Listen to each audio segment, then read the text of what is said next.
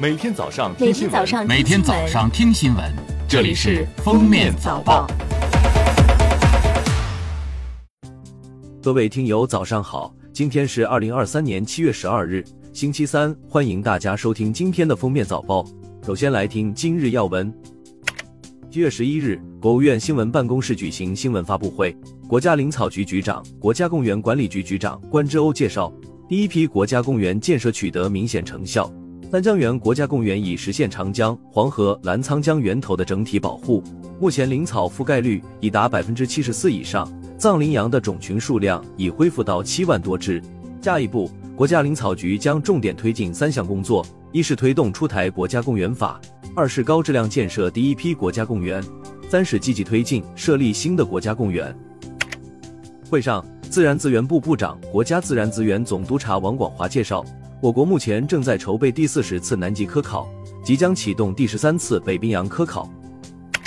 记者从生态环境部获悉，为实施积极应对气候变化国家战略，生态环境部联合市场监督管理总局对温室气体自愿减排交易管理暂行办法进行了修订，编制形成了温室气体自愿减排交易管理办法试行征求意见稿。近日，该部就管理办法面向全社会公开征求意见。生态环境部应对气候变化司相关负责人指出，实现双碳目标需要全社会的共同努力。温室气体自愿减排交易是利用市场机制控制和减少温室气体排放的重要政策手段。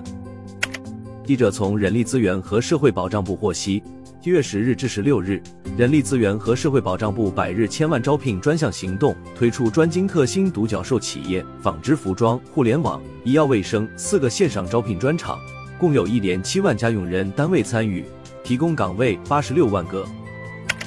下面是今日热点事件。据中国大熊猫保护研究中心消息，七月七日，旅韩大熊猫焕妮产下一对雌性幼崽，这是今年在海外出生的首对大熊猫幼崽。目前，焕妮及幼崽情况均稳定。二零二零年，大熊猫焕妮和原星完成自然交配，并成功诞下福宝。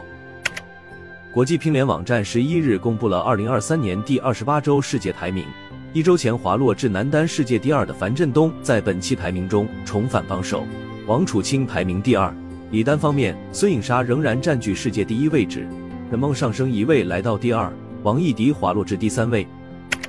一月十一日，随着齐鲁石化第二化肥厂大功率机泵的启动，来自该企业煤制气装置的二氧化碳搭乘专属地铁。直达一百零九千米外的胜利油田高清油区，这标志着中国首条百万吨百公里高压常温密向二氧化碳输送管道正式投影，中国首次实现二氧化碳长距离逆箱管输。